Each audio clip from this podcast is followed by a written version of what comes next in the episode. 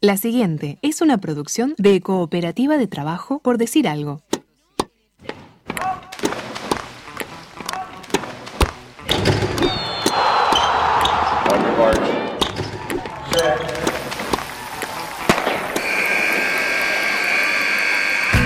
Hay deportes. Y en Por Decir Algo queremos hablar de todos. O de los que podamos desde este momento y hasta las 15. Por Decir Algo. Temporada 7. Temporada 7.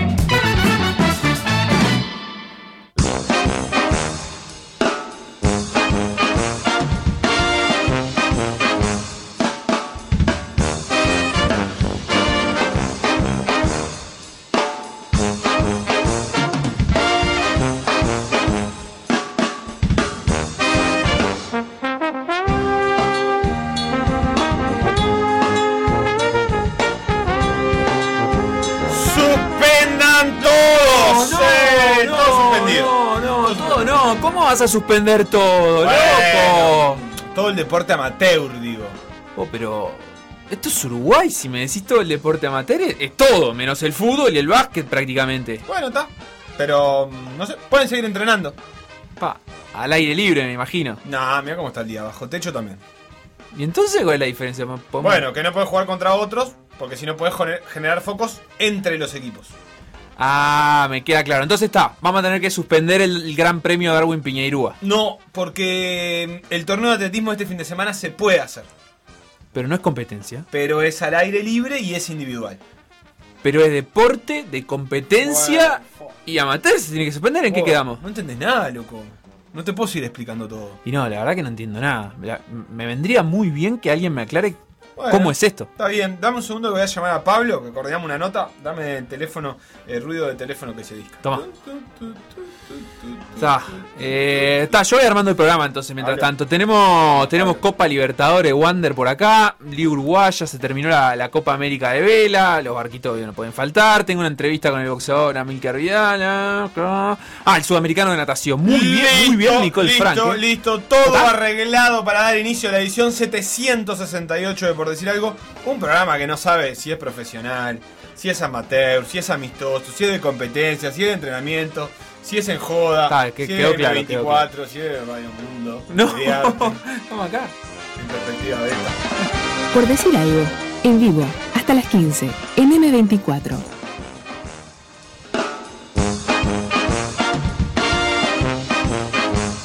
Por decir algo. Conducción. Felipe Fernández. Sebastián Moreira. Y Facundo Castro. Producción y edición. Conrado Hornos. Todos los deportes. En Por decir algo.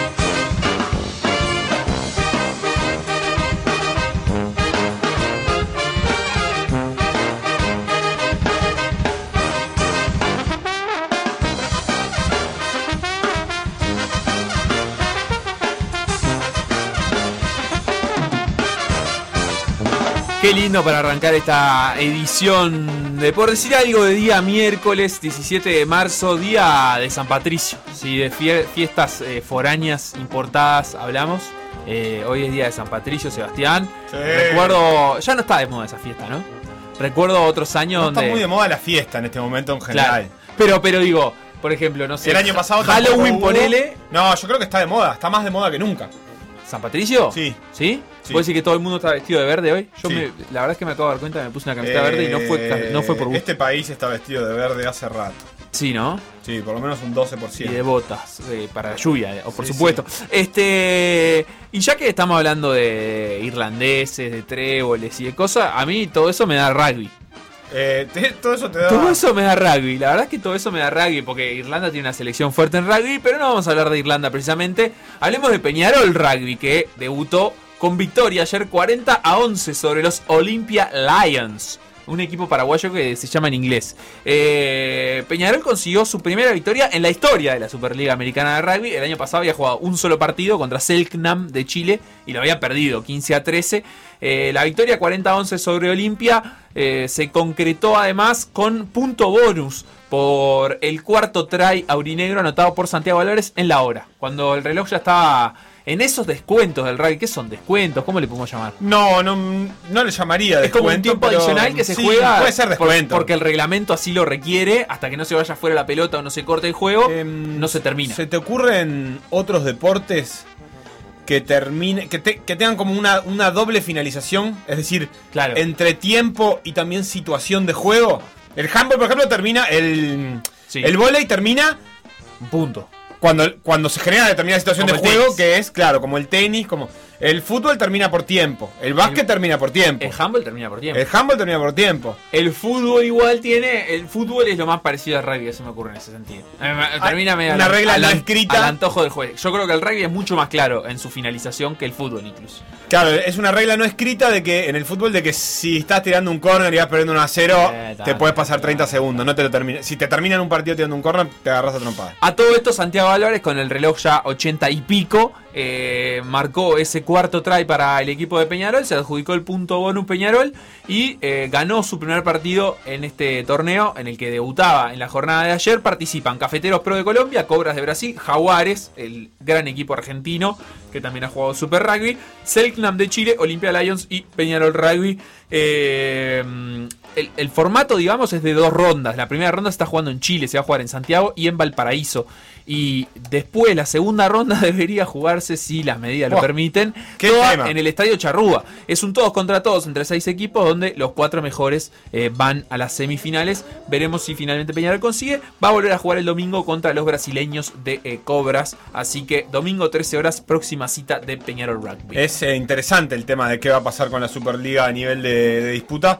Vamos a hablar más adelante de las medidas. Queríamos empezar un poco por, por este lugar un poco más liviano si se quiere, pero está claro que hay polémica y en pila sobre eh, lo que lo que se decretó ayer y las diferencias entre amateur y profesional. Facu, eh, tenemos en línea, si te parece, si me das permiso, Sí. a alguien de Newen o Newen Analytics, a Guzmán Montgomery, para hablar un poco de los datos eh, que dejó la fecha del fin de semana y que Guzmán maneja como nadie. ¿Cómo estás, Guzmán? Florencia, ¿Qué quedamos, Newen o Newen? Que me olvidé. Neuen, Neuen. Newen. Sí, siempre lo dice mal, así no se puede. Bueno. Eh, ¿Vos tenés para anotar ahí las quejas, Lautaro, que va haciendo Guzmán? Ah, anotale una porque le vamos a descontar eh, minutos de su tiempo cada vez que, que lo haga. Y son muchas. ¿Cómo estás, Gusi? ¿Qué, de, qué, ¿De qué vamos a hablar hoy? Mira, lo primero que traje son el dato de- del gol de Nicolás Siri, obviamente el debut en la red del juvenil de Danubio, con 16 años, anotó el gol frente a Nacional, remató tres veces en el partido, una fue al arco y fue la que terminó siendo gol. Esos tres remates le dejaron un valor de 0,81 goles esperados, o sea, generó situaciones bastante peligrosas con, con sus remates. Eh, fue un jugador muy efectivo en el regate también, tres regates intentados en esos duelos uno contra uno para eliminar rivales y los, los, los, los pudo realizar. Y después en los pases participó poco en el juego, obviamente en ser el, el único punta quizás de Danubio lo deja un poco alejado y no es un equipo que predomine en su juego.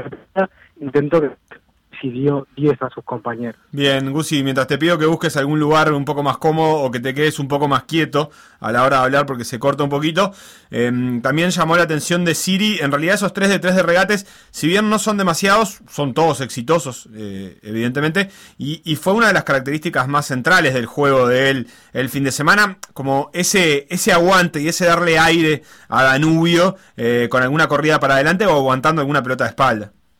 Sí, aparte pivoteó muy bien en algunas ocasiones, generando también juego para sus compañeros, si bien sus pases, muchos, eh, fueron bastante importantes, varios pases hacia adelante, algún, hacia el área también, así que fue interesante. Danubio, en materia de goles esperados en ese partido, terminó en 1,63 y Nacional en 1,8. A veces también se hablaba de que Nacional quizás eh, jugó muy mal, generó más eh, valor goles esperados con sus remates que, que su rival. Por Sí. más que fue un partido muy parejo que quizás con un empate hubiera sido un poco más justo. Me sorprende de todas maneras que haya trepado casi hasta dos Nacional eh, con su coeficiente de, de- de goles esperados porque eh, no es un equipo... eh, digamos que es un equipo que aprovecha bastante sus situaciones, ¿no? Por lo pronto cuando está Vergesio ha, ha- ha hecho de, de transformar eh, pocas situaciones en muchos goles eh, y, y no deja de llamarme la atención que esté casi en 12 ese bien. Yo vecino este, del tiro al campo que tenía un valor de 0,87, entonces el vecino Bueno, Busi, la verdad es que no te escuchamos, pero casi nada. Así que capaz que si te podemos conectar de vuelta o vía Skype o por algún otro medio, porque la verdad que te perdimos eh, del todo. Eh, por acá me escuchan mejor. ah, Sí, ¿Sí? ¿Ahora sí? y sí, la verdad que sí. Ah, bien, me, me cambié de, de lugar. Capaz que ahora estamos con, con mejor señal. Perfecto, ¿dónde estás ahora? Bien, eh, nada, te decía eso, el vecino tuvo una, una chance muy clara con 0,87 valor de gol esperado, que terminó siendo gol. Y después pasando a otros partidos de la fecha, por ejemplo el de Liverpool, que es el, el equipo que va primero ahora en, en el clausura y que además se enfrenta Nacional, quedó como el equipo más goleador del torneo, venía igualado con Torque en este rubro, y los tres goles llegaron de tiro libre. Fue el equipo que más convirtió por esta vía en el torneo, es el segundo gol de Franco Romero que, que lo hace de un tiro libre directo, ya le había hecho uno a Cerro, y también es el equipo que hace más goles con remates desde afuera del área, nueve en total en lo que va del campeonato. Mirá qué interesante ese dato. El equipo que más goles hace de afuera del área. Eh, y aparte, Sí. nada, decime, No, no, no, no, eso, eso, interesante el dato de Liverpool. eh, es un dato que, que habla, que habla de- también de, un- de una decisión, evidentemente. No se hacen de afuera de casualidad los goles. Sí, eh, también de esos de afuera del área, como te decía, tres fueron de tiro libre. Aparte, si lo comparamos con, con Peñarol, por ejemplo, Peñarol es el equipo que más remata afuera del área en el torneo y le, le costaba mucho hacer goles de afuera del área. Tenía únicamente cinco, llegó a seis el otro día frente a Torque con el gol de, de Agustín Álvarez Martínez desde afuera del área. eh, cuando, por ejemplo, el, jugador que también más remata desde afuera del área es David Terán, junto con, con Hugo Dorrego, el jugador de Cerro Largo, son los jugadores que más rematan desde afuera en, en la primera división. Eh, el partido penal también dejó una nueva asistencia de Joaquín Piquerés, es la cuarta en el clausura, es el jugador que, que está liderando este rubro en Peñarol. Y después algo que se discutió mucho del partido de Torque y Peñarol, la cantidad de faltas que realizó Torque, y fueron un número importante, fueron 23 faltas la- las que hizo el equipo de, de Marini, cuando su promedio en el torneo es de casi 14, o sea, hizo unas 10 faltas más de las que acostumbra hacer. Eh, creo que fue algo que intentó hacer por momentos de cortar el juego de Peñarol haciendo varias faltas. Muy interesante, casi, no voy a decir que casi duplicando, pero anduvo por ahí, es casi un 40% más de faltas que lo habitual del torneo para Torque, que también es cierto que eh, vos, no sé si lo tenés de memoria el dato, pero Torque es de los equipos que más tiene la pelota en el fútbol uruguayo, y eso evidentemente también le quita posibilidades de hacer falta o le quita la necesidad de hacer faltas. Sí, está claro, ahora eh, Torque es el líder en posesión, ya te digo el número así para dejarlo en claro, pero es de los equipos que siempre tiene más la pelota, eh, lidera el torneo con 56,4%, el segundo es Liverpool con 55,1%, así que son, son los equipos que más la tienen, el otro día cuando no la tuvo eh, optó por, por cortar el juego para que el rival tampoco generara, generara chances con juego asociado. Perfecto, Guzmán Montgomery de las transmisiones de Por Decir Fútbol y de Newen Analytics, arroba Newen Analytics en Twitter y en Instagram también, Gusi. Sí, en Instagram también y nos pueden seguir también por, por Facebook, estamos en, en las tres redes. Bien, deporte a través de datos, deporte, big data, inteligencia artificial, visualización, todo eso pueden encontrar. Hay unas gráficas súper interesantes en la previa del partido de Torque y Peñarol, comparando estilos de juegos, eh, posesión, eh, los remates. Este, hay un montón de datos para entender un poco mejor el fútbol. Gracias por este ratito, Uzi. Gracias a ustedes, que pasen bien. PDA PDA Radio. En M24. m24.com.uy. PDA.uy.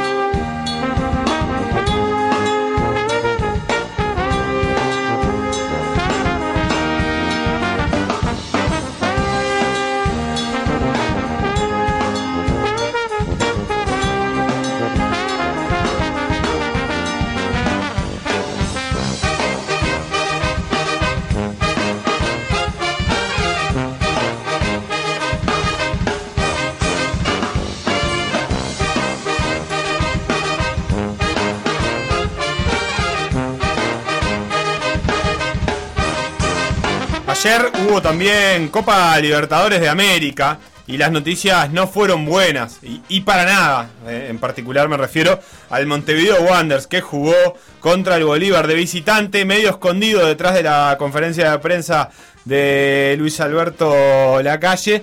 Eh, se terminó comiendo 5, 5 a 0 fue el resultado final. Bolívar le ganó a Wanderers. Eh, no tuvo casi chances eh, Wanderers de ponerse a competir y además le pasó todo lo que no te puede pasar cuando jugás un partido en la altura tan apretado. La ventaja de la ida de Wanderers había sido 1 a 0, recordemos con aquel gol de Kevin Rolón. Eh, rápidamente con un gol de Leo Ramos se puso 1 a 0 arriba el Bolívar. Antes, todo de manual, ¿viste? Que no te hagan un gol de entrada, ok, me haces un gol de entrada. Que no nos hagan un gol cuando estamos yéndonos al entretiempo. Gol al entretiempo. Bueno, además se quedó con 10. Eh, y después, al inicio del segundo tiempo, se comió el tercero. Y después Macaluso se hizo el cuarto. Y en los descuentos llegó el quinto, el 5 a 0 de Víctor Ábrego. Eh, eliminación para Wander de esta Copa Libertadores.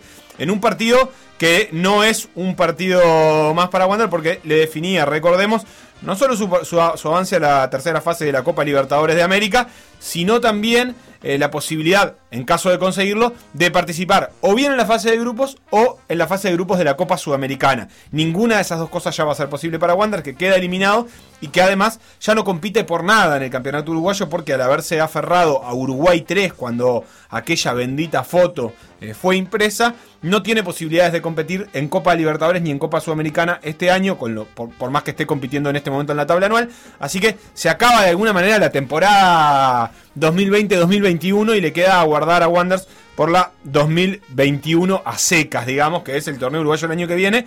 Eh, estuvo lejos, esa es la verdad, estuvo lejos y bastante. Sí, en este momento Wander está quinto en la tabla anual. O sea, eh, resulta muy improbable pensar que alguna vez hubiera podido acceder a ese puesto de Uruguay 3. En ese sentido, fue una decisión que, bueno, fue tomar un riesgo, pero al mismo tiempo fue ponerse en una posición en la que no hubiera llegado por, por sus resultados en el campeonato uruguayo, digamos. Eh, digo, en, en- en la.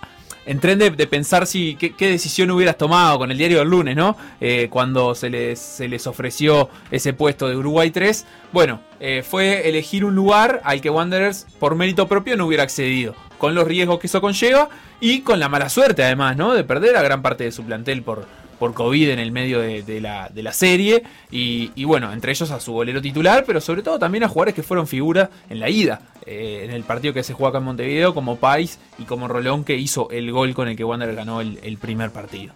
Eh, se acaba entonces la temporada para Wander. La Copa Libertadores de América eh, prosigue y va a tener actividad variada. Está recién empezando, pero claro, ya hay dos equipos uruguayos en definitiva que quedaron afuera, que son Liverpool y Wanderers, lo cual hace que solo dos eh, equipos uruguayos vayan a competir eh, en Copa en lo que queda de la temporada, a pesar de que recién estamos jugando los primeros partidos. Santos se metió empatando con Deportivo Lara en tercera fase, ya dijimos Bolívar Wanderers. Independiente del Valle le ganó 6 a 2 a la Unión Española y también clasificó. Y Gremio ratificó una fácil clasificación ganándole 2 a 1 al Ayacucho. Eso por los partidos de ayer. Y hoy hay tres. Libertad, que le ganó 1 a 0 a la Universidad Católica, eh, juega hoy. Universidad Católica de Quito. Eh, Juniors juega contra Caracas, ganó 2 a 1 en la ida del Junior. Y San Lorenzo contra U de Chile. en Buenos Aires. Disputan la vuelta del partido que en la ida empataron 1 a 1. Este partido está bastante lindo. Me gusta el jueves, ya, ya hablaremos, pero también van a jugar Atlético Nacional y Guaraní.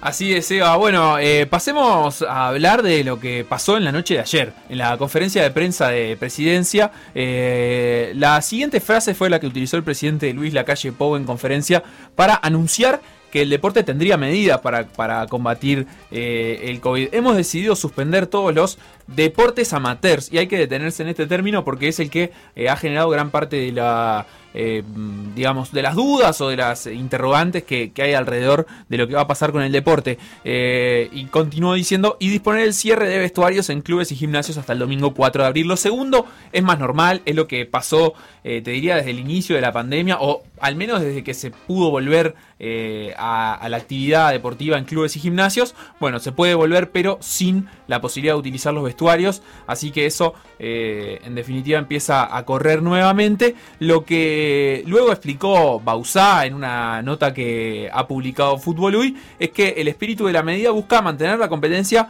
profesional, es decir, el fútbol y el básquetbol. Estas son eh, palabras de Sebastián Bausá. Eh, que son las dos disciplinas, que en su rama masculina además eh, son amateur en nuestro país. Eh, lo que pasa es que ahí también cuando Bausá hace esa precisión, eh, se olvida, por ejemplo, de algunas disciplinas en las que hay deportistas profesionales y hay deportistas también amateurs, es decir, aquellas disciplinas donde se, juntan, combinan los, dos, los dos tipos de, de deportistas, ¿no? por ejemplo, el ciclismo por ejemplo, eh, estamos hablando también del fútbol femenino, donde eh, hay deportistas que tienen firmados contratos profesionales y hay otros eh, que no. Entonces se generaron ahí algunas dudas con respecto a esto. Y después a qué va a pasar con deportes, digamos, de otras características, federados, de alta competencia, pero por supuesto no de orden profesional. Una, una duda que, por ejemplo, a mí me surgió en esta mañana fue qué va a pasar con el Gran Premio Darwin Piñerúa. ¿No? El Gran Premio Darwin Piñairúa del atletismo uruguayo que se va a disputar eh, este fin de semana. Conversé con Marcos Melasi, el, presidente de la Confederación Atlética del Uruguay, y él me decía eh, que por, por, contactos que tuvo él con la Secretaría Nacional de Deporte, el Gran Prix Darwin Piñairúa todavía no se ha suspendido y de hecho se va a realizar con algunas modificaciones para ajustarse a eh, los protocolos. Para hablar sobre esto y para evacuar algunas de estas dudas, estamos en línea con el subsecretario nacional de Deporte, el señor Pablo Ferrari. ¿Cómo estás, Pablo? ¿Cómo andan todos por ahí? Y antes que nada, disculpas por la confusión, son muchas radios las que están llamando, entonces eh, nos estamos este, repartiendo el trabajo este, que nos complace con Bausá y entonces este, hubo una confusión. Pensé que ya estaba saliendo por acá Bausá y que no. no, no, no, ningún problema. Nosotros somos de, una sola palabra. Eh, bueno, lo, primero que queremos preguntarte es, eh, capaz que, digamos, no, partió de vos, pero ¿de dónde parte este uso del, término amateur eh, que, utilizó el presidente en conferencia de prensa, pero que después de alguna manera ratificó usar por lo menos en, en una nota que consigna Fútbol UI con su palabra?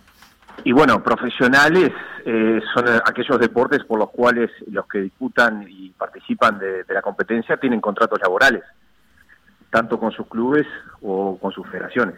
Bien, y, por ejemplo, deportes como, porque Bausán mencionó, digamos, acotó un poquito y dijo, bueno, es decir, el fútbol y el básquetbol, eh, y, sin embargo hay deportes, no sé, pienso eh, en el ciclismo, que tienen una cantidad, si no me equivoco, alrededor de 40 ciclistas con contrato firmado para esta temporada, que iban a competir eh, este fin de semana, y, bueno, quedan como, como en ese limbo, porque no son deportes con no, bueno, a ver, que tú me pediste una definición de lo que es el deporte profesional y el deporte amateur. Yo ya te la di, es, por ahí la, definición, y lo que sucede es que luego de que uno define que es un deporte profesional, eh, se trata de eh, evaluar cada, cada disciplina profesional y se evaluó que tanto el fútbol como el básquetbol, con sus protocolos ya aprobados y, y este y en concordancia con salud pública, son los autorizados. No, eh, no todos los deportes profesionales fueron autorizados. Ah, bien. O por ejemplo, por ejemplo, por ejemplo, el rugby es en, una parte profesional hoy por el Peñarol Rugby que va a empezar a jugar, está jugando en Chile eh, como si fuera una Copa Libertadores con varios equipos de la región y a partir del 11 de abril van a, jugar, acá en, Montevideo en el Charrúa. Y ese es un equipo profesional, este, por el cual este, se, se puede si tienen los protocolos aprobados, que los que los tenían hasta hace poco, ahora se van a ajustar algunas cosas, se va a poder hacer. El tema de ruta con el ciclismo ya es diferente porque obviamente es muy complicado el tema de la contención de la gente, tanto en las eh, llegadas como, como las partidas. Claro, en definitiva lo, que se da es un lineamiento, pero después la evaluación se termina siendo caso a caso. Eso es lo que, lo que terminamos entendiendo a partir de estas medidas, ¿no? Eh, bueno, eh, primero es un lineamiento y el caso a caso va a ser ahora en el comunicado que ustedes van a recibir en breve, en minutos. Este, una pena que no lo pudimos sacar antes, pero estábamos definiendo criterios con salud pública y ese comunicado, les adelanto, que va a decir que está autoriza eh, que están suspendidas todas las competencias este, menos el fútbol profesional, el básquetbol profesional y aquellos deportes o disciplinas organizadas por federaciones, aún no siendo profesional, siendo amateur, que tengan posibilidades de clasificar a los Juegos Olímpicos de Tokio. Por ejemplo, creo que los escuché un poquito antes de salir al aire, el tema del Darwin Piñerúa en aquellas disciplinas eh, que compiten para, para tener marcas y clasificar a los Juegos, ¿verdad? Claro, yo por ejemplo consulté a, Marcos Melasi, presidente de la Confederación Atlética esta mañana, y me había dicho eh, eso mismo, ¿no? Que él ya tenía la confirmación por parte de la Secretaría, en, eh, porque había elevado una consulta formal de que el Darwin Piñeirúa no era necesario eh, que se suspendiera, que se iba a poder realizar. Y, ahí, digamos, ¿cuáles son las, las medidas? Él me, me, hablaba de reducir la cantidad de competidores, que es posible que eso se tenga que hacer, pero ¿cuáles son las, las medidas que se tienen en cuenta para, para poder habilitar este tipo de competencias? Bueno, primero que nada, que lo que se busca con eso es no perjudicar a deportistas que están por clasificar a Tokio. Eso como primera medida conceptual. Luego, justamente, lo que Melasi indica es lo que nosotros le solicitamos, reducir al máximo la competencia la competencia del Darwin Pierrua en aquellas en aquellas este, disciplinas o pruebas que no tengan que ver con una clasificación a Tokio, ¿verdad? Bien, perfecto. Y em, digamos, eh, ¿cómo, afecta esto a la, al, deporte amateur que va a quedar suspendido, como vos decís, a, de repente liga universitaria, eh, fútbol infantil, en términos de eh, actividades posibles? ¿Se pueden realizar entrenamientos? Bausá decía ayer que se pueden realizar tanto entrenamientos al aire libre como en espacios cerrados. ¿Esto es así? digamos, ¿qué, ¿qué, es lo que se le recomienda, se le pide a los clubes e instituciones de, de las disciplinas que están suspendidas? Totalmente, están suspendidas, como, como bien tú decís, y, y Bausar reiteró ayer, es las competencias de, esas disciplinas, tanto entrenamientos como este, prácticas de, esos deportes están permitidas.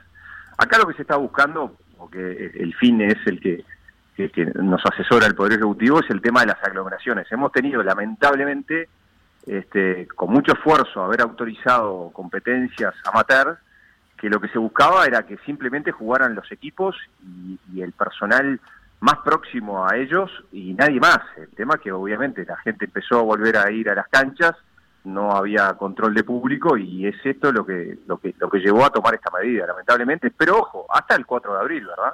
Sí. Es lo que el gobierno hace en forma genérica como medida perentoria. Pablo, ustedes eh, como, como Secretaría recibieron del Ministerio de Salud algún tipo de informe específico sobre eh, cuál es la circulación del virus en el deporte amateur o en el deporte federado o hay algún tipo de, posibilidad de segmentar, digamos, eh, por, tipo de deporte cómo está circulando el virus, así como el presidente de la calle mencionó acerca de la, de la circulación en los ámbitos educativos? Eh, mira, hay un monitoreo al respecto, se utilizó muchísimo el año pasado respecto los gimnasios, que era toda una discusión, porque en realidad, si bien el espacio cerrado es, es, un lugar complicado para el tema de, la transmisión del virus, también es un lugar muy protocolizado en la mayoría de los casos. Pero acá, en esta medida que, que, hoy, que se anunció ayer y que hoy se publica en un comunicado de la Secretaría, lo que se está buscando es eh, bajar esa movilidad y presencia de, personas que no nada tienen que ver con el deporte. Eh, entonces, por eso, las competencias fueron lo, lo, que tuvimos que, lamentablemente, nosotros como, como deportistas en la Secretaría tuvimos que hacer, es, es evitar estas competencias que, que llevan a, mucho a mucho traslado de gente y mucha movilidad y, situaciones que no se pueden controlar, lamentablemente no se pueden controlar. Claro, eh, Pablo, ¿puede, ¿puede ser que surja a partir de esto, digamos, de, este evento, de la, de la, forma de comunicarlo y de las dudas que surgieron a continuación, una necesidad de, empezar a catalogar el deporte, es decir, que, capaz que no existe hasta ahora en, Uruguay, digamos, una, eh, eh, digamos, un catálogo que agrupe eh, a los distintos deportes o ligas de una manera que, todos podamos entender a, qué se refiere cada una de las medidas? Bueno, digo, es la primera vez que me hacen esta pregunta. Este, en realidad nosotros definimos muy bien lo que es el deporte al aire libre individual, el deporte al aire libre colectivo, después el deporte cerrado individual, el deporte cerrado colectivo, el deporte de combate cerrado, o sea que hay criterios que se aplican y obviamente no, no se da una explicación en cada comunicado o en cada anuncio porque sería una conferencia o un comunicado solamente para el deporte, ¿verdad? Este, en ese sentido no hemos tenido mayores problemas. Obviamente lo que sucede muchas veces es que las medidas que se comunican afectan a ciertos segmentos y y bueno, cada uno con, con su legítimo interés trata de, ir este, preguntando y, viendo si se puede modificar la realidad. Nos está pasando en el día de hoy. Nos pregunta, ¿y tal competencia se puede? Ya se sabe que competencia no se puede hacer. Entonces, este, ahí este, yo, yo este, invito a, que sigamos este lineamiento del Poder Ejecutivo hasta el 4 de abril y, después continuemos con la actividad normal como hasta ahora. Bien, en, resumen, a ver, eh, Pablo, para, para pasar en claro, porque entiendo que las categorías están construidas, pero también como, como, como hay, hay muchas dudas sobre qué puede hacer cada uno, la idea sería que están suspendidas todas las competencias, eh, menos el básquet y el fútbol profesional, y que se pueden realizar aquellas donde se puedan conseguir marcas clasificatorias para los Juegos Olímpicos de Tokio, y eh, un asterisco, digamos, para el rugby, que no es ni básquet ni fútbol, ni puede ir a Tokio, pero es profesional. El rugby, no, va a tener este, una mención en este comunicado. Yo les puse un ejemplo de lo que puede pasar después del 11 de abril. Claro que, que eh, tratando de un de otro deporte profesional como es la franquicia de Peñarol Rugby y sus eh, contrincantes que van a venir a jugar acá. Claro, como esto se va a marcar en las medidas hasta el 4 de abril, en eh, todo caso, si después las medidas se extendieran, habría otro otro comunicado que, que abarque eh, particularmente al rugby o a otras disciplinas que, estén en estas condiciones. Bien, perfecto. Lo, lo, último que, que, yo quería, digamos, preguntarte para poder aclarar también a, los oyentes es eh, cómo son los procesos de, decisión en, en cuanto eh, a la suspensión o no de, deportes, disciplinas, a la reducción de actividades. Entiendo que obviamente la Secretaría tiene una palabra, pero también hubo momentos, y no sé si este es uno de ellos, donde el Ministerio de Salud Pública, digamos, ordena por encima de la Secretaría Nacional de Deporte. Entonces está bueno poder aclarar cómo, cómo se toman este, estas decisiones. No, a ver, acá lo que tenemos que tener claro y lo tenemos claro muy bien en la Secretaría Nacional de Deportes, que la autoridad competente sanitaria es el Ministerio de Salud Pública. Y, son ellos los que fijan los criterios generales. Por suerte hemos tenido una coordinación excelente desde el 24 de abril del año pasado y en base a esos criterios generales que nos marcan nosotros nos pudimos ir moviendo y articulando e ir liberando este, muchísimas este, actividades deportivas que, que, fueron este, eh, admiradas a nivel este, de la región y en algunas partes del mundo. O sea, en realidad, eh, salud pública no puede estar específicamente diciendo, bueno, esta disciplina sí, esta disciplina no. Lo que dice, por ejemplo, en este caso, evitemos las aglomeraciones. ¿Cómo se evitan? Bueno, bajando la movilidad y bajando la gente que va a concurrir este, libremente en un lugar donde no puede haber control este, en esas ligas amateurs. Por eso es que se busca eso. Y ahí se baja a tierra lo que es la definición de no competencia o torneos de ligas amateurs en este caso. En el caso, en el caso del fútbol y en el caso del básquetbol sabemos que no va, no va a ir público porque hay un control de que no haya público. Es, más fácil, al ser profesional se pueden tomar medidas que tienen un costo económico y que las asumen las respectivas federaciones. Pablo, una más y te pido disculpas por ser tan puntilloso con alguna pregunta, pero eh, ¿qué pasa, por ejemplo, con Fútbol 5? O actividades, porque se habló de que los gimnasios pueden mantener actividad con determinado aforo. Eh, ¿Qué pasa con cancha de fútbol 5 que, eh, que no usen vestuario? ¿Pueden seguir teniendo actividad?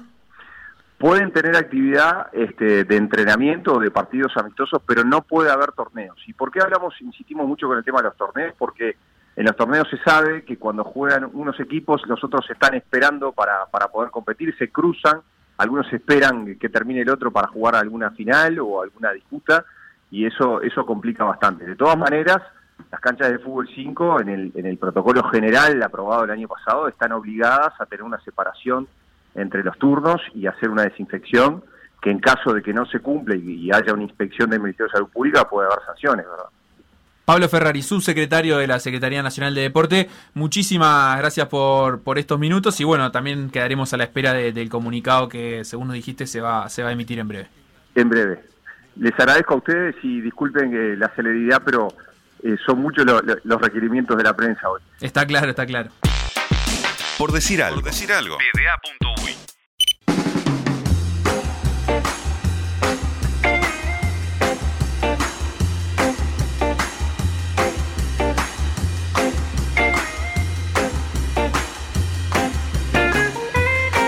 Liga Profesional de Fútbol. Se votó la creación y para el año 2022. Así que hay un largo camino todavía para, recorrer, eh, pero ayer hubo una asamblea de clubes en la que 16 clubes de primera y 12 de segunda estuvieron presentes y eh, se votó la creación entonces de esta liga profesional de fútbol que ya hemos comentado en otros momentos, pero se trata de eh, un paso que ya han dado otros países, como dio la Superliga Argentina, como dio hace ya muchísimos años y con mucho éxito la Liga Española de Fútbol, una forma de, digamos, encontrar una estructura comercial también para el, para el torneo más importante, en este caso del fútbol uruguayo.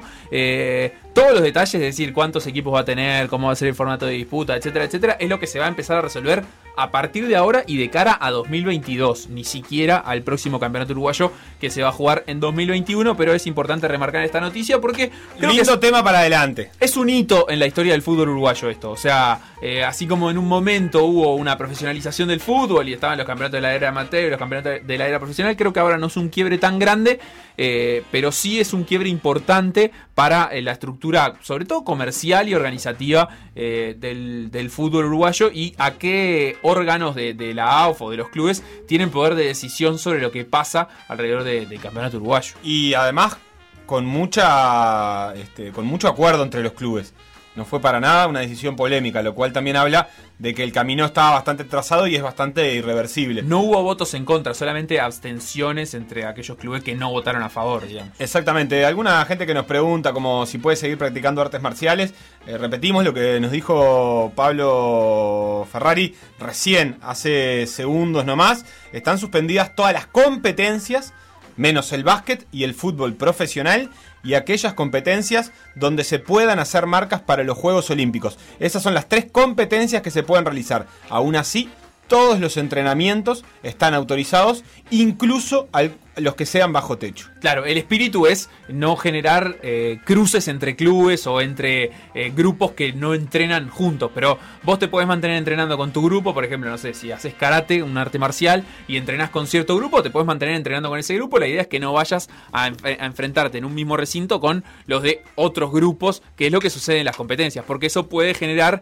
eh, digamos, la circulación del virus más allá de las burbujas a las que cada persona está como acotada y, bueno, entonces en definitiva es esto, es tratar de, mantener entrenamientos, pero no competencias con esas salvedades y excepciones, porque obviamente también hay deportistas muy eh, preocupados, digamos, tanto por sus fuentes laborales como por sus posibilidades de clasificar a los Juegos Olímpicos, eh, de, que, puedan seguir entrenando. Eh, antes de irnos a la pausa, y ya vamos a, venir con la entrevista a Milcar Vidal Jr., boxeador, podemos decir que Real Madrid y Manchester City pasaron a cuartos de final de la Champions League. Eh, es son, los primeros, digamos, dos clasificados de, cuartos de final. ¿Es así? No, no, no. No, son los sexto, quinto y sexto clasificados. La, semana pasada ya habíamos tenido los primeros cuatro, correcto. Así que hoy quedan los últimos dos que van a salir de los cruces entre Bayern Múnich Lazio y Chelsea Atlético Madrid. Liverpool, Dortmund, PSG y Porto la semana pasada. Cierto que eh, Porto dejó afuera la lluvia. Exactamente. Así que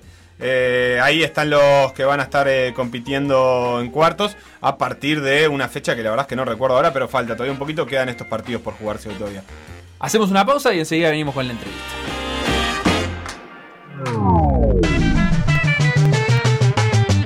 Lo que pasó Por Decir Algo, revivirlo en pda.uy o buscar los podcasts en Mixcloud o Spotify.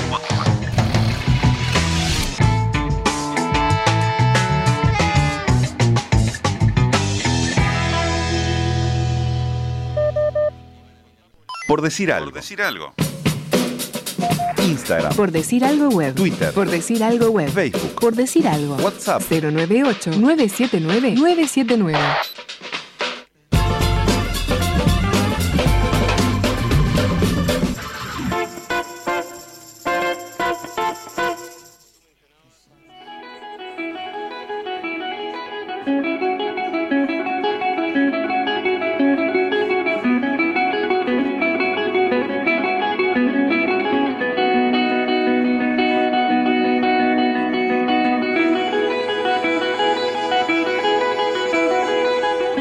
que no come? ¿Será genético? ¿Será que está enfermo? Las palabras brotan de las bocas de una familia que en realidad no se preocupa. Apenas se pregunta, ¿qué pasa con este niño que en casa de atletas no pega el estirón? ¿Será que los hermanos se quedaron con sus centímetros? Pregunta uno y se ríe. ¿Qué será? ¿Que no va a crecer más? Las frases se mezclan con las risas mientras esperan a ese niño llamado Amílcar que tiene 11 años y todavía es más chico. ¿Más chico que quién? Que sus hermanos, que son macizos como son los boxeadores. Hermanos mucho más grandes que pelearon por los rings de Sudamérica. Y para eso, cuando eran niños, Richard y Alejandro crecieron. Ahora, ya hombres, se ríen con cariño del niño Amílcar, 20 años menor, que mira sus bracitos y confía en que él también crecerá. Cuando todos se divertían con el niño que esperaba crecer, Amílcar padre le dijo el Peti, y entonces Amílcar Vidal Jr. pasó a tener apodo. Entre locomotoras y toros salvajes y manos de piedra, apareció Peti. Tenía familia, tenía talento, tenía apodo. Le faltaba crecer. Y creció. A los 18 años, Peti pasa al lado de Amílcar, el viejo Amílcar, y ya no mira para arriba, ahora mira para adelante, le toca el hombro y le dice, crecí, estoy pronto. Y estaba. No todo es cuestión de centímetros, no es todo cantidad, hay que tener calidad. Petty la tiene y los Vidal lo saben. Amílcar, Richard y Alejandro le hablan como cuando era chico, pero ya no de su altura ni de qué pasa que no crece. Se ríen, pero no de su tamaño. Se ríen de puro contentos porque Amílcar Pete Vidal ya no les preocupa lo que será disfrutan lo que es. Amilcar pierde solo una vez en 60 peleas. Compite con la selección en los Juegos Sudamericanos, gana mucho, acumula viajes y cosas que no se registran en la tarjeta de viajero frecuente, que no son millas, son combates, son rivales, es experiencia. Vuelve a Uruguay después de pelear en México, se encuentra con su familia, se abraza, tiene 20 años y aunque estaba cumpliendo su sueño también extraña. Una mañana se levanta, sale a correr, respira profundo y feliz, sabe que está a punto de volverse un boxeador profesional, y en ese momento un auto se sube a la vereda y lo atropella. Así nomás. El húmero quebrado, la pelvis fisurada. Acostumbrado a las piñas, nunca recibió una tan imprevista. Amílcar se derrumbó como nunca se había derrumbado en una pelea. No había cuerdas que lo sostuviesen. El boxeo, tan profuso en metáforas para el hundimiento. Sin embargo, si alguien le preguntara ahora a Milcar, él contaría que sintió que la cuenta regresiva esta vez llegaba a cero, que estaba en la lona, groggy, knockout, que tiraba la toalla. Todo eso. Pero el boxeo también tiene palabras para la resurrección. Y Amílcar miró a la esquina donde estaban siempre su papá y sus hermanos, y ahí estaban, de verdad, sin metáforas. Quirófano, operación y a empezar de nuevo para que ese brazo volviese a ser el suyo y no el de los médicos. Lo logró como se logran las cosas importantes, sufriendo y disfrutando. Volvió y se convirtió en profesional. Pasaron muchas peleas y ninguna derrota. Se fue a vivir a Estados Unidos, donde ser profesional significa no trabajar de otra cosa que de boxeador. Acumula 12 peleas, todas ganadas, 11 por nocaut. Algunos rivales no le duran ni un round. Ya no tiene 11 años y los brazos finitos. Es Petty solo en los afiches. Sueña sueños de grandes. Piensa que puede ser el primer hombre uruguayo en lograr un campeonato mundial. ¿Por qué no? ¿Será posible? Será lo que tenga que ser. Será Amílcar Vidal Jr. y ya nadie se pregunta qué será de él.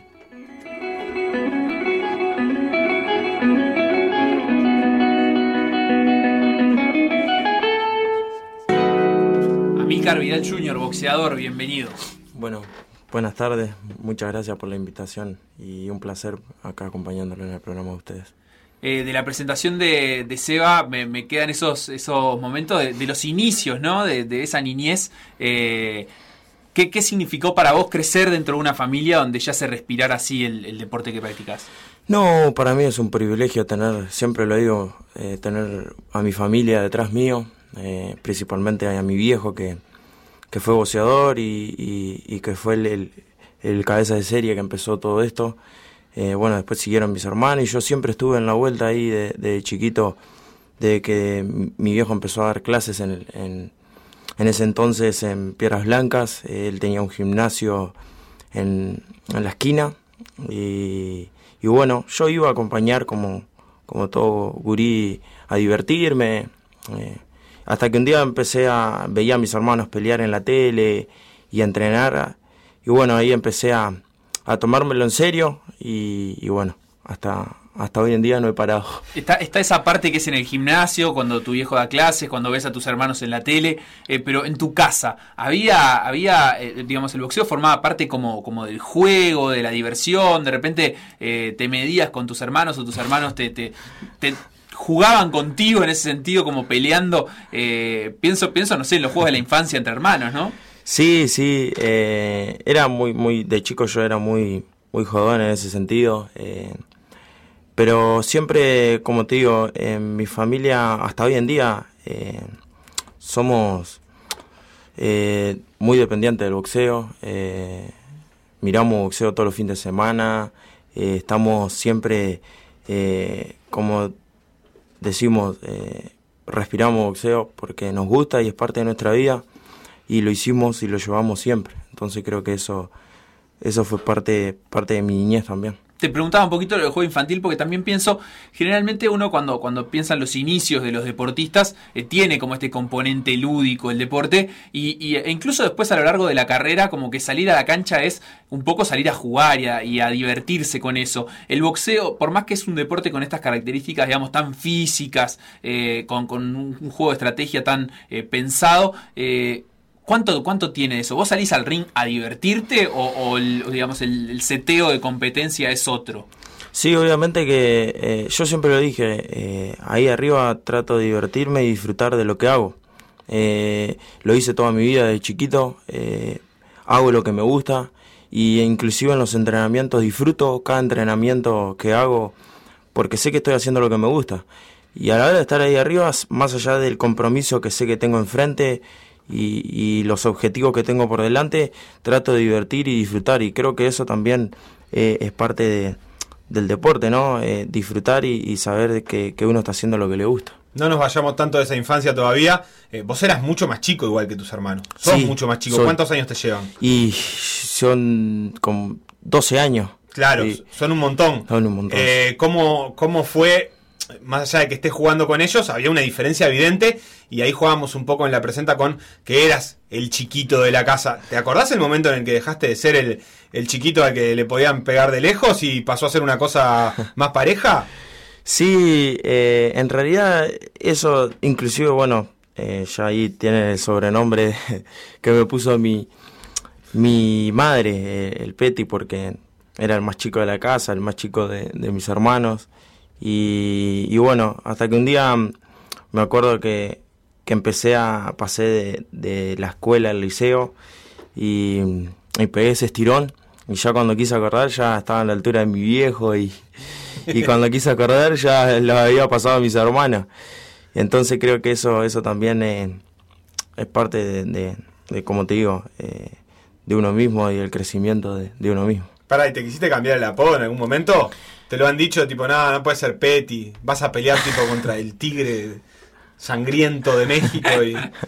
¿O no? No, no, yo me lo dejé así porque también eh, es familiar, me lo puso mi madre y creo que eso es algo importante para mí y tampoco me afecta en, en ese sentido. Inclusive amigos, compañeros, todos los que me conocen, me conocen por, por Petty, porque ya eh, me lo puso mi familia y es parte de mí ya. Claro, y, aparte al día de hoy no, tiene ese correlato con, la realidad, o sea, no no, no sos Petty, entonces como que de última ya tampoco está hablando tanto sobre, sobre una digamos una condición actual, sino simplemente una cosa de la infancia, ¿no? Exactamente, sí, sí, algo de, de, parte del crecimiento mío, pero como te digo, eh, esa, esa eh, importancia del sobrenombre eh, está más bien en, la familia, porque como te digo, me lo dio mi madre y, y, y bueno, después quedó como, como algo cotidiano. Bien, ¿y, cómo, cómo recordás? Dale, dale, No, ¿y en inglés te preguntan eh, como qué, qué, quiere decir esto? O, No, nunca, nunca me pasó, y eso que, he viajado, y pero no, no, nunca me pasó, inclusive en las presentaciones eh, me ponen, eh, si me preguntan si tengo un sobrenombre y le digo que, que Petty. ¿Qué, ¿Qué, piensan que es el nombre a veces, capaz de... Sí, sí, no, y yo le digo que, es, es, es, sobrenombre, que me, me lo puso mi, mi familia. ¿Cómo fue esa etapa de amateur? ¿Peleaste mucho? ¿Viajaste con la selección? Ahí empezaste a, ver que el boxeo podía ser una forma de vida, más allá de una forma de vida familiar, una forma de vida tuya? ¿O era una cosa que ya tenías muy decidida? No, como digo, eh, al estar rodeado de, deportistas y ver a mis hermanos pelear y, bueno, como te digo, también eso influyó mucho en mi carrera. Eh, yo ya de chiquito cuando me puse las primeras vendas y las primeras eh, guantillas, yo sabía que, que, este era mi deporte porque me gustaba, me gustaba hacerlo, practicarlo. Entonces creo que, que la motivación, el saber que, que mm, podía llegar a, cosas, a lograr cosas importantes a medida que pase el tiempo, fueron una motivación extra. Pero yo estaba claro y sabía que, que el deporte que yo elegí, elegiría en mi futuro, el boxeo. ¿Cómo fue ese momento, tu mejor momento? Te hemos leído en alguna nota de CID, estabas en tu mejor momento amateur y estabas entrenando, eh, vos corregime y contanos un poco cómo fue ese momento del accidente, por decirle de alguna manera. Sí, justo me agarró en, uno de mis mejores momentos como boxeador amateur. Eh, ¿Cuántos años tenías ahí? En ese tiempo tenía, sí, 20 años, sí, 20, 21 años, no me acuerdo bien, pero sí andaba eh, por esa edad. Eh, pero sí, me agarraba justo en, uno de mis mejores momentos de mi carrera como amateur. Eh, justo estábamos ya, nosotros habíamos ingresado en un torneo llamado Mercosur, que lo había organizado la CUAP, por la federación que yo hoy actual peleo también. y bueno, en ese entonces yo ya estaba peleando las semifinales y finales y, bueno, un día eh, me tocó salir a correr de, eh, noche, me acuerdo, eh, un domingo de noche. Y justo, bueno, iba cruzando ahí propios, casi llegando a Centenario. Y yo justo iba con los auriculares, escuchando música y, y bueno, una camioneta me, me no me vio, se ve y me llevó puesto y realmente la, en el momento eh, pensé que era algo, algo grave porque me habían dicho que, que podía ser una fisura en la pelvis o, o alguna otra cosa. Eh, pero bueno, gracias a Dios eh, no fue nada y, y, fue una desgracia con suerte y bueno, fue solo la fisura en el... No fue nada... Eh, con, una, con una, cicatriz ahí. Pero la cicatriz de tu brazo no dice lo mismo. Sí, sí. O sea, esa cicatriz es más grande que mi brazo. Sí, sí, sí. ¿Qué hay ahí? Eh, no, acá la, la, el húmero, la quebradura de húmero, eh, me lo partió en dos, el, hueso.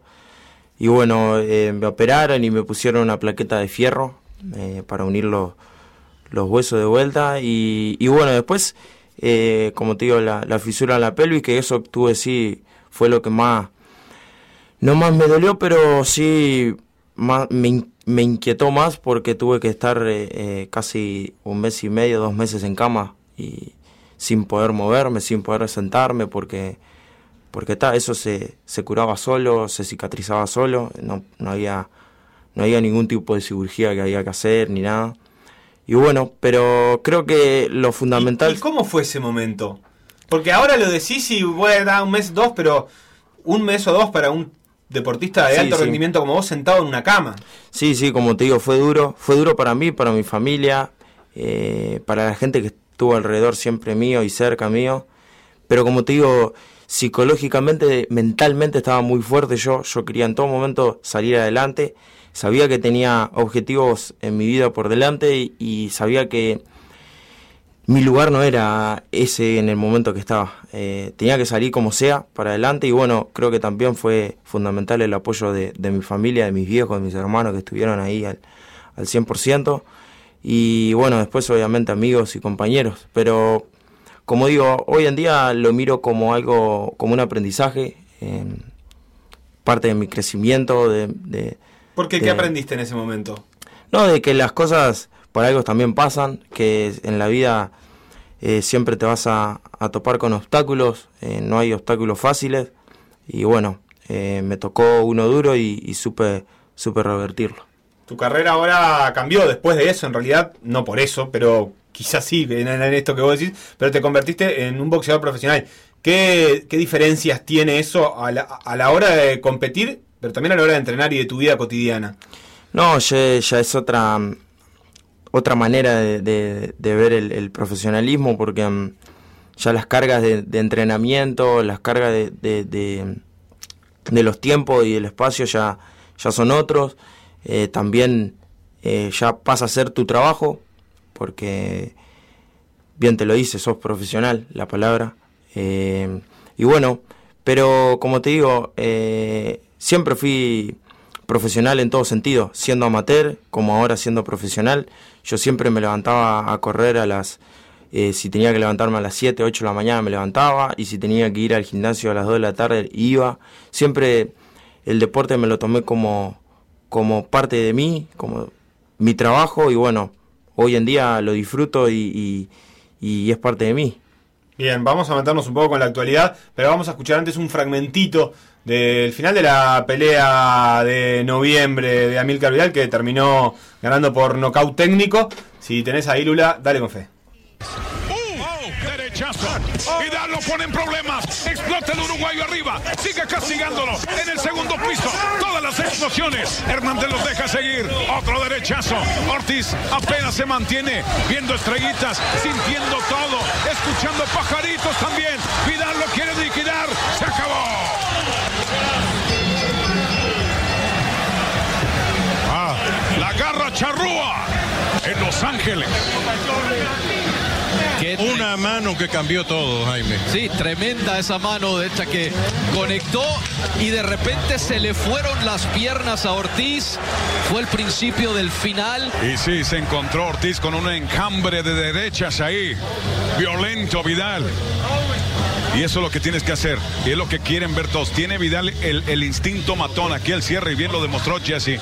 Vio la apertura, probó sangre en el mar este tiburón y se lo comió. No se puede enseñar poder. Y eso lo tiene Amilcar Vidal. Le sobra el power al uruguayo. Knockout, otra vez, más de lo mismo para el hombre de Montevideo. Les tengo otro apodo para él, vamos a decirle el Tyson uruguayo, porque ya son siete knockouts en sus victorias. Jesse Lozada en el primer asalto. Increíble, ¿eh? Pues, eh, una, una potencia impresionante. El Tyson uruguayo. Eh, un, poco de, un poco de peso te pusieron ahí. Sí, sí. Eh, esto fue después de la, pelea, de la pelea del 14 de noviembre contra Eduardo Ortiz, que ganaste. ¿Segundo round? Sí, en el segundo. Knockout técnico. Knockout técnico, sí. Eh, una pelea, sabíamos que iba a ser una pelea dura. Eh, creo que era una pelea importante para mí, para mi carrera, para el, crecimiento de mi carrera.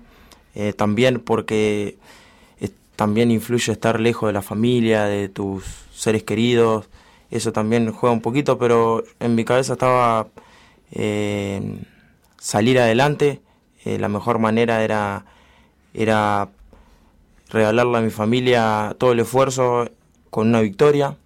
Eh, y bueno, gracias a Dios salieron bien las cosas y lo que se practicó en el gimnasio y en California se, se planteó ahí arriba y, se dieron las cosas como se tenían que dar. ¿Podés explicarnos un poco más de qué significaba esta pelea? Estábamos repasando con Lautaro en, la previa los tweets de Chris Namus ese día de la pelea que decía grande, grande Petty despegado, cada vez mejor, qué orgullo. Después decía, las veces que hemos guanteado, después de ver esto se nota clarito, nunca me quiso pegar de verdad a mí, agregaba Chris en aquel momento, pero fue una pelea que concitó mucha atención en Uruguay. Sí, sí, creo que como te digo era una pelea importante para mí en lo personal, porque mm, con todo lo que influye pelear en, Estados Unidos... Eh, ¿Cómo, es esa, esa escala del, boxeo? ¿Cómo, ¿Cómo se va subiendo en, la escala del boxeo? Que no, que no es como el fútbol, que estamos acostumbrados, que vas partido, le vas ganando, hay una tabla de posiciones. ¿Cómo, ¿Cómo se procesa eso en tu carrera? Sí, eso en realidad se encarga eh, eh, tu promotor, es el que eh, para algo es, está, la palabra lo dice, promotor te maneja tu carrera, es el que te lleva a, a, pelear y, y, bueno, te consigue los rivales, los sponsors y, y, bueno, pero como te decía, importante para mí, importante para mi familia, para eh, mi cuerpo técnico. Eh, creo que había que dar un paso importante por todo lo que, significaba, por también por, por la cadena televisiva que, que peleamos por PBC, que era la primera vez que, que íbamos a pelear por esa cadena de televisión y con todo el peso que, que, que influía. Y bueno, pero como te digo, estaba tranquilo y confiado en el trabajo que habíamos hecho con mi hermano en California, con mi equipo de trabajo y sabía que haciendo mi, mi trabajo a la perfección y dando todo al 100% las cosas iban a salir. ¿Y cuáles son los pasos que vienen por delante? En alguna entrevista tu promotor, Samson Leukovic, eh, creo que está bastante bien ahí pronunciado, ha dicho directamente eh, que, tenés condiciones para, eh, que, o por lo menos que su sueño es darles a su país, él es uruguayo, vive hace 50 años, si no me equivoco, en Estados Unidos, o por lo menos muchos años, su sueño es darle a mi país un campeón del mundo. Eh, es una cosa que en Uruguay solo han logrado Chris Mus y Cecilia Comunales en la rama femenina, que no ha estado al alcance de, de ningún hombre. ¿Tenés eso como objetivo real o es parte de una cuestión motivacional para ir creciendo y ver hasta dónde? Eh, sí, exactamente. Yo trato de, enfocarme en el día a día. Eh, sé que tengo metas y objetivos por delante, como lo, lo, tuve el primer día. Eh, cuando me hice profesional, yo me puse metas por delante que hoy en día la, he cumplido por el sacrificio y, el, y, el, y la constancia y, la disciplina que tengo dentro del gimnasio. Y bueno, hoy en día trato de vivir el día a día, eh, ir de paso a paso. Y obviamente que sí, que con las ansias de, poder llegar a lograr cosas importantes. Y, bueno, eh, dentro de eso está, está poder llegar a pelear por, por un título del mundo que todo deportista y boxeador eh, anhela poder pelear por, por esas cosas. Pero como te digo, vivo el día a día y trato de ir paso a paso. Ya podemos boxear a tus hermanos, eso sí. Ya tenés un título latino. Sí, sí, eh, no, pero... Eh, un poquito. como es, eh, como digo siempre, eh, orgulloso de mi familia y de los hermanos que tengo. creo que, que fueron mi camino, fueron mis guías para, para poder llegar a donde estoy. Y, y bueno, agradecido y un privilegio de siempre tener a, a los que tengo a mi lado antes de cerrar la entrevista, hay, como un tema que está de fondo y ha estado a lo largo de, toda la entrevista, eh, tanto en el caso del accidente, pero también en, esto que relatás vos cuando te fuiste a Estados Unidos, el sacrificio, el esfuerzo que le metes, como que siento que de fondo siempre está la idea de que para, para ser un boxeador profesional y, además por la experiencia que te ha tocado en la vida, hay que, hay que aprender a bancar el sufrimiento. ¿Cuánto de eso hay y cuáles son los momentos arriba del ring en los que de verdad te das cuenta que es momento de, bancar sufrimiento. Y bueno, el estar lejos, el estar lejos, eh, no es lo mismo estar eh, en, a dos, tres cuadras de tu casa, tener el gimnasio a dos, tres cuadras de tu casa, que a tener eh, millas por delante. pero bueno, es el sacrificio de, de, tu trabajo, de mi trabajo, en ese caso. Pero como te digo, a veces es difícil tener a la familia lejos, a la gente que uno quiere. Pero bueno, eh, como siempre digo y, dice, me dijo una vez mi, mi hermano que hay que ponerle el, pecho a las balas y, y, seguir adelante, que todo tiene, a, a largo todo tiene su, su fruto. ¿Y en el ring? Porque el que ve afuera dice, bueno, no es agradable que te peguen, eh, te empiece a pegar un tipo que está parado enfrente tuyo, eso está claro. Ahora, ¿cómo lo vivís vos eso en concreto? ¿Hay un momento de sufrimiento realmente en la pelea? ¿O es una cosa que sabes que va a pasar y bueno, es, igual que te tranquen una pelota en el fútbol? Sí, es deporte. Eh, es el deporte que elegí y después igual con la adrenalina de estar ahí arriba no sentís nada. Eh, ya te con la, con la mente y concentrándote en lo que vas a hacer en tu trabajo, no te olvidas de, del mundo, te olvidas de lo que tenés alrededor, te olvidas de la gente y sos vos con tu rival. Y, y salís a hacer lo mejor que, que, que podés y, el y plasmar el trabajo que hiciste en el gimnasio. En lo personal siempre trato y digo que, que yo a la hora de subir arriba del ring eh, ah, salgo a hacer mi trabajo. Desde el primer eh, round hasta el último. ¿Algunas vez te metieron un guante que digas, de, este no me levanto? ¿O, siempre te surge como naturalmente, te pones de pie y a seguir peleando? No, eh, he tenido peleas duras, eh, he tenido peleas con, con rivales muy duros, pero disfruté en todo momento. Eh, sí, obviamente que las manos duelen y se sienten y más porque el vendaje cambia y los guantes son más chicos y, el peso, estoy en un peso que, que encontrás gente grande con, con bastante poder, entonces se sienten, pero he tenido peleas duras, eh, pero gracias a Dios eh, pudimos sacarla adelante y, y seguir con, con la recha de, que tenemos. Amilcar Vidal Jr., el Peti, muchísimas gracias por, por este rato acá en Por Decir Algo y muchos éxitos para lo que se viene en tu carrera por delante. No, muchas gracias a usted por la invitación y bueno, espero que próximamente estar de vuelta.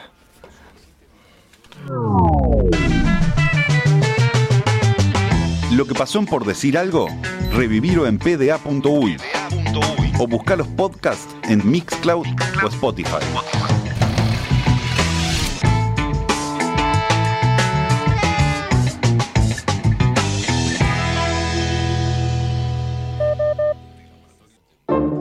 En una fresca tarde de invierno, momento duro.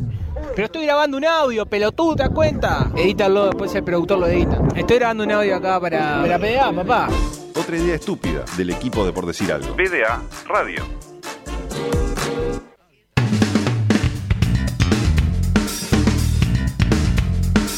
Noticias. Noticias. 3.000 barcos en el agua, alrededor de una cancha de 3 kilómetros de largo, para ver a los kiwis hacer historia en sus aguas. 3.000 barcos llenos de espectadores, por supuesto. En el Golfo de Jauraki, que en maorí quiere decir viento del norte, eh, paradójicamente los vientos que soplaron fueron los del sur, porque el único equipo del hemisferio sur que competía en la Copa América llegó a la meta en primer lugar y así lo relataban en la transmisión. Successful defence on home waters. Emirates Team New Zealand do it again in a new class of boat that proves Kiwis can fly. Sailing's most treasured prize, the America's Cup stays in New Zealand. Yes, boy. Do it moment, boys.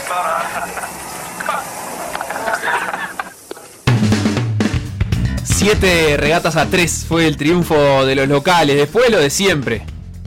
Tan normal, ¿no? Miles de personas en el puerto de Auckland para recibir a los campeones en desfile triunfal, como en el año 2000, cuando la ganaron de locales por primera vez.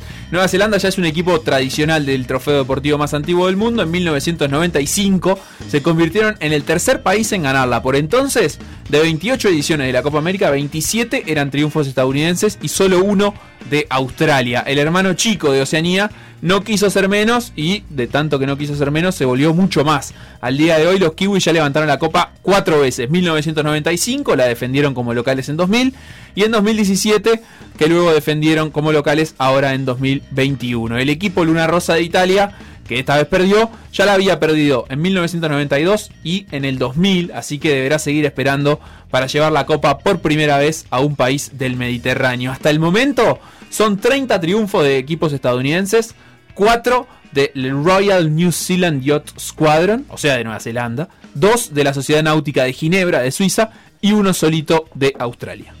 Noticias. Noticias.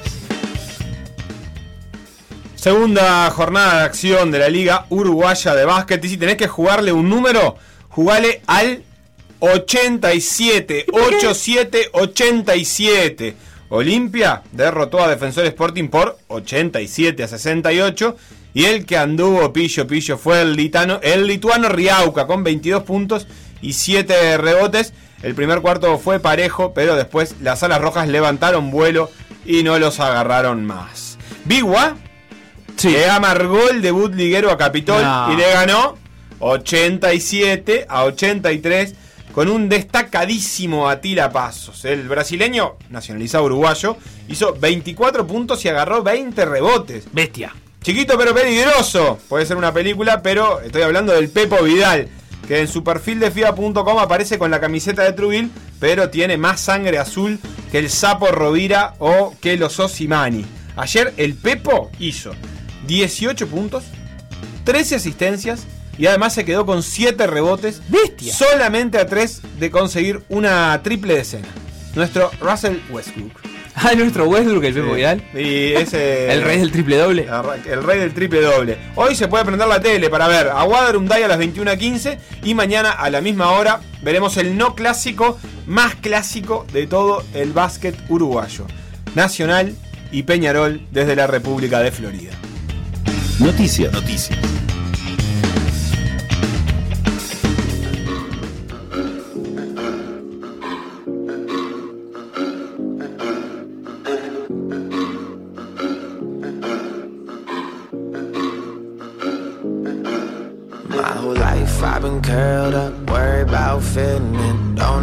I am, I just know that I'm different. Spazzed out, fidgeting, playing with the monsters. Only open up around the creatures that I conjure. Flashlights dangling underneath the stairs. If I ever went missing, they would always meet me there. They would be the ones to love me on the nights I needed care. Never brought them out in public, cause I hate when people stare. I'll be fine. Just losing track of time, just dancing and singing with these voices in my mind. They the only ones who listen when I tell them what I feel. No one ever understood, and they probably never will. So I'm going now, away, away. So I'm going now, away. So I'm going now, away, away. So I'm going now. Watch me disappear just like a ghost.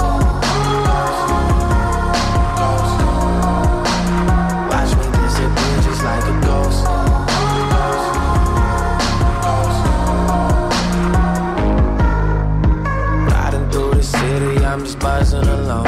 Close my eyes while I drive, cause I love the unknown. Heart beating so hard, feel it thud in my bones. Can't say I love her, but I wrote a dozens of poems. And I almost read them out loud hundreds of times. Closed mouth, what a waste of a wonderful mind. She gets scared when the rain and the thunder combine. And I'm from a gloomy place where the sun doesn't shine. It wouldn't work, so I admire from afar. Lying on the rooftop, lining up the stars. Hiding all my scars is all so exhausting. I just wanna get lost now. So I'm going now, away, away. So I'm going now, away. So I'm going now, away, away. So I'm going now. Watch me disappear just like a ghost. Watch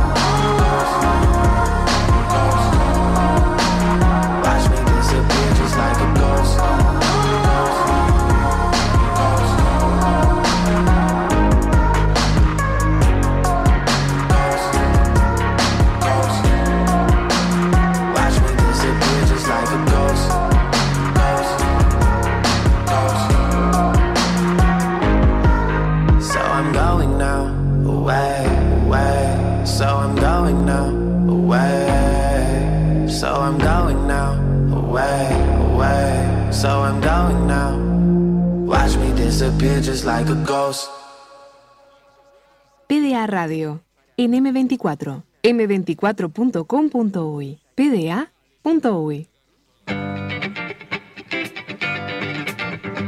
¿Quién puso Lautaro? No, sonaba Ghost de Ryan Carabeo. M24, loco. Pero rap, loco. Murga. Pero también es pueblo el rap. Alejandro Balbi. El rap también es pueblo, también es popular. Tinta Brava. Me, me gustó. El Pepe Guerra. La verdad es que ahora tengo ganas de preguntarle a Mikar si. si La ganó a Carrero, Darnoyan. Allá en California consume rap. Me gustaría saber si, si Amílcar eh, entrena escuchando rap, ponele. Ryan Carabeo. Ryan Carabeo, Ghost, fantasma. ¿Le das libertad, Lula? ¿Y qué hacen los muchachos, los botijas?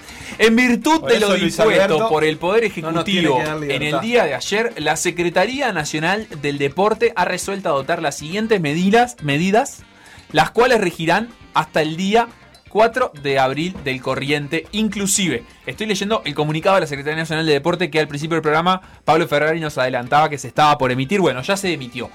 Eh, la medida es suspender toda competencia oficial, campeonatos, torneos, ligas de cualquier especie y disciplina, a excepción de, numeral A, Campeonato Uruguayo de Primera División, organizado por la Asociación Uruguaya de Fútbol, numeral B, Liga Uruguaya de Básquetbol, organizada por la Federación Uruguaya de Básquetbol, y numeral C, Deportes Olímpicos, en tanto resulten imprescindibles para clasificar a los Juegos Olímpicos y Paralímpicos de Tokio 2021 y Juegos Panamericanos Junior de Cali 2021. Así que ojo también ahí, ¿eh? Hay competencias que donde capaz que Uruguay no tiene mucha chance de clasificar a los Juegos Olímpicos de Tokio 2021, pero sí podría llegar a clasificar a los Panamericanos Junior de Cali 2021 y esas no se suspenden. Y pará, y qué, qué competencias, porque para los juegos ahí va- que es, es por marca también, hay, hay clasificación por marca. Eh, no sé, o por sea que cualquier competencia, en por definitiva. ejemplo, cualquier eh, sub-23 en- está en teoría habilitado para hacer una marca clasificatoria. Digo, ¿quién- De- depende el, digamos, el deporte. pero digo, en los deportes que clasificás con una marca mínima,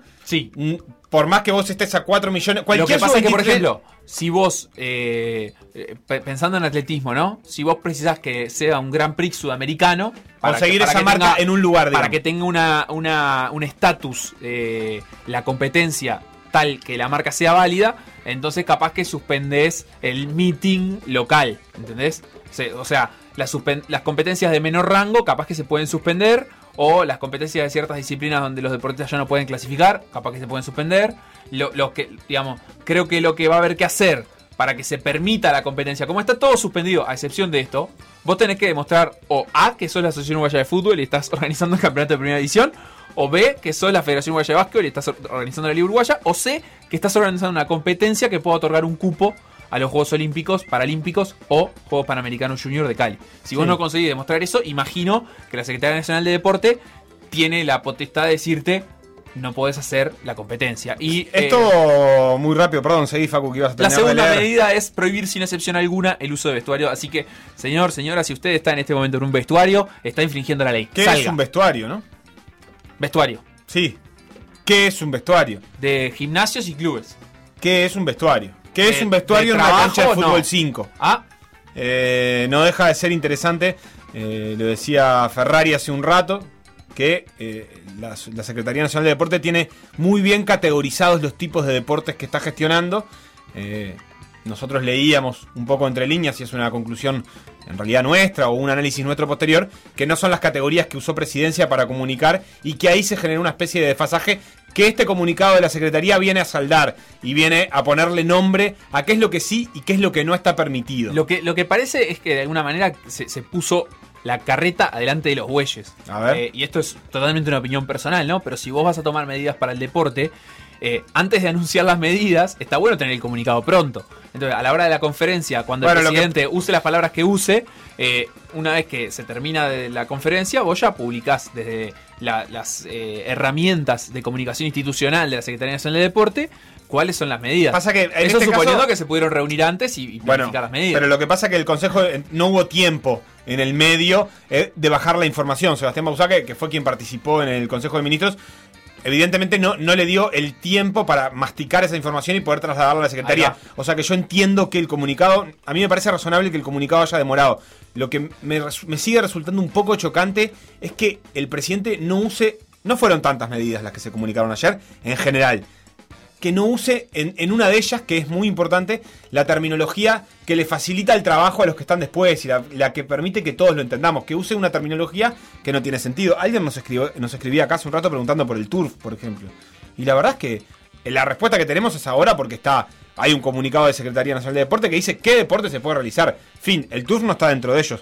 Pero lo mismo que con el ciclismo, y lo hablábamos eh, con, con Eddie Manzulino, que es nuestro especialista, ellos son deportistas profesionales. Entonces, en la categorización que hizo ayer eh, en, la conferencia de prensa más importante de los últimos tres meses de- de- del gobierno, estaban incluidos para seguir. Eh, porque en definitiva, esa clasificación que tiene que ver con si los deportistas que la ejecutan cobran un sueldo en su forma más burda y más pura, ellos estaban incluidos. Interesante, lo escuchamos hace un ratito a Milcar, el Peti Vidal, boxeador, que eh, sin querer y sin meterse en este tema ni para nada, eh, dijo otra cosa muy cierta. Yo era un profesional mucho antes de ser un profesional.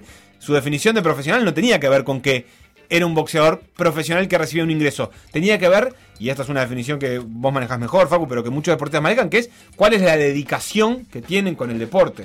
Una forma profesional de practicarlo. Entonces, a mí eso me sigue haciendo realmente eh, un poco de ruido, más allá de que está claro en el comunicado y la Secretaría la verdad es que en ese sentido, más allá del tiempo que nos parezca, comunica claro. El comunicado no deja lugar a dudas, ahora sí. Claro, yo no tengo problema con los, los- con los términos siempre y cuando eh, quienes los usan sean capaces de delimitar qué es lo que entendieron por amateur, qué es lo que entendieron por profesional. Por ejemplo, hoy cuando conversamos con Ferrari fue muy claro y yo creo que lo que termina sucediendo es que, eh, bueno, en definitiva no, no es que se suspende todo el deporte amateur. Entonces, Es que- es el- que no. Entonces lo que se anunció ayer finalmente no es lo que sucedió. Eh, hay que hacer algunas precisiones en el medio, que es lo que terminamos haciendo ahora, o termina haciendo la Secretaría Nacional de Deporte ahora. Las dos a través cosas. de este comunicado. No se suspende todo el deporte amateur y no se puede ejecutar todo el deporte profesional. O sea que en realidad el concepto que se usó eh, no es el que rige la, lo que va a pasar con el deporte a partir de No ahora. aplica. En cualquier caso, eh, todo lo que estamos discutiendo son cuestiones eh, de comunicación, no eh, de forma ni No, si no. las medidas son correctas. Para lo que creo que además a nosotros nos faltaría un montón de eh, formación eh, y, y de consulta académica de si tiene sentido eh, suspender competencias y no suspender entrenamientos y de mantener los campeonatos de primera edición, etcétera, etcétera. Eso lo dejamos para los próximos días y también cuando se vaya evaluando qué es lo que estas medidas van, van generando, si en definitiva se, se consiguen prevenir focos. Una cosa que tampoco está clara es cuántos focos provinieron del deporte, pero bueno, eso será tema de otro día. Sudamericano de natación, en la jornada de ayer hubo cuatro finalistas y estaba bueno antes de cerrar el programa eh, poder repasar quiénes fueron. Nicole Frank con un tiempo de 2 minutos 20 segundos y 56 centésimas en 200 metros combinado, eh, medley, conocido también en inglés. Eh, Nicole Frank, de 17 años, compitió en final directa y consiguió el quinto puesto hasta el momento, la mejor colocación de una uruguaya o un urugu- uruguayo en este em, sudamericano. Igualó su récord nacional con ese tiempo. Eh, Enzo Martínez tuvo el octavo mejor tiempo en las eliminatorias en 100 metros libres, 51 segundos 60 centésimas. Después marcó un 51.99, le fue un poquito peor eh, y terminó noveno eh, en la prueba de 100 metros libre. En 100 metros libre también actuaron Inés Remersar y Andrea Sanchís, pero ninguna de las dos accedió a la final. Y en los 100 metros pecho sí hubo finalistas. Martín Melconian fue mm, sexto con un registro de 1.03.60 en la final. Fue el mejor registro del día ese. eh, lejos de las marcas, eh, de las mejores marcas de- del Bocha, eh, que están por debajo de 1 minuto 02. Está corriendo por encima, está nadando por encima de 1 minuto 03 cuando en realidad él sabe nadar por debajo de 1.02.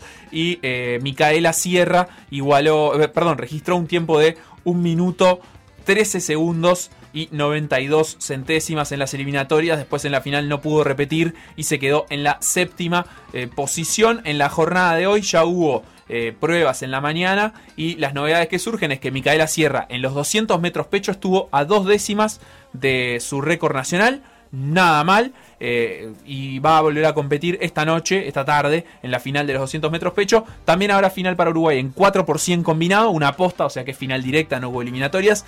Y Nicole Frank en los 400 metros medley, el combinado, también va a competir en final directa. No tuvo que nadar hoy de mañana esa prueba porque no hay suficientes competidores como para que sea necesario una eliminatoria. Veremos si Nicole Frank puede repetir. Una cosa a remarcar y es la última.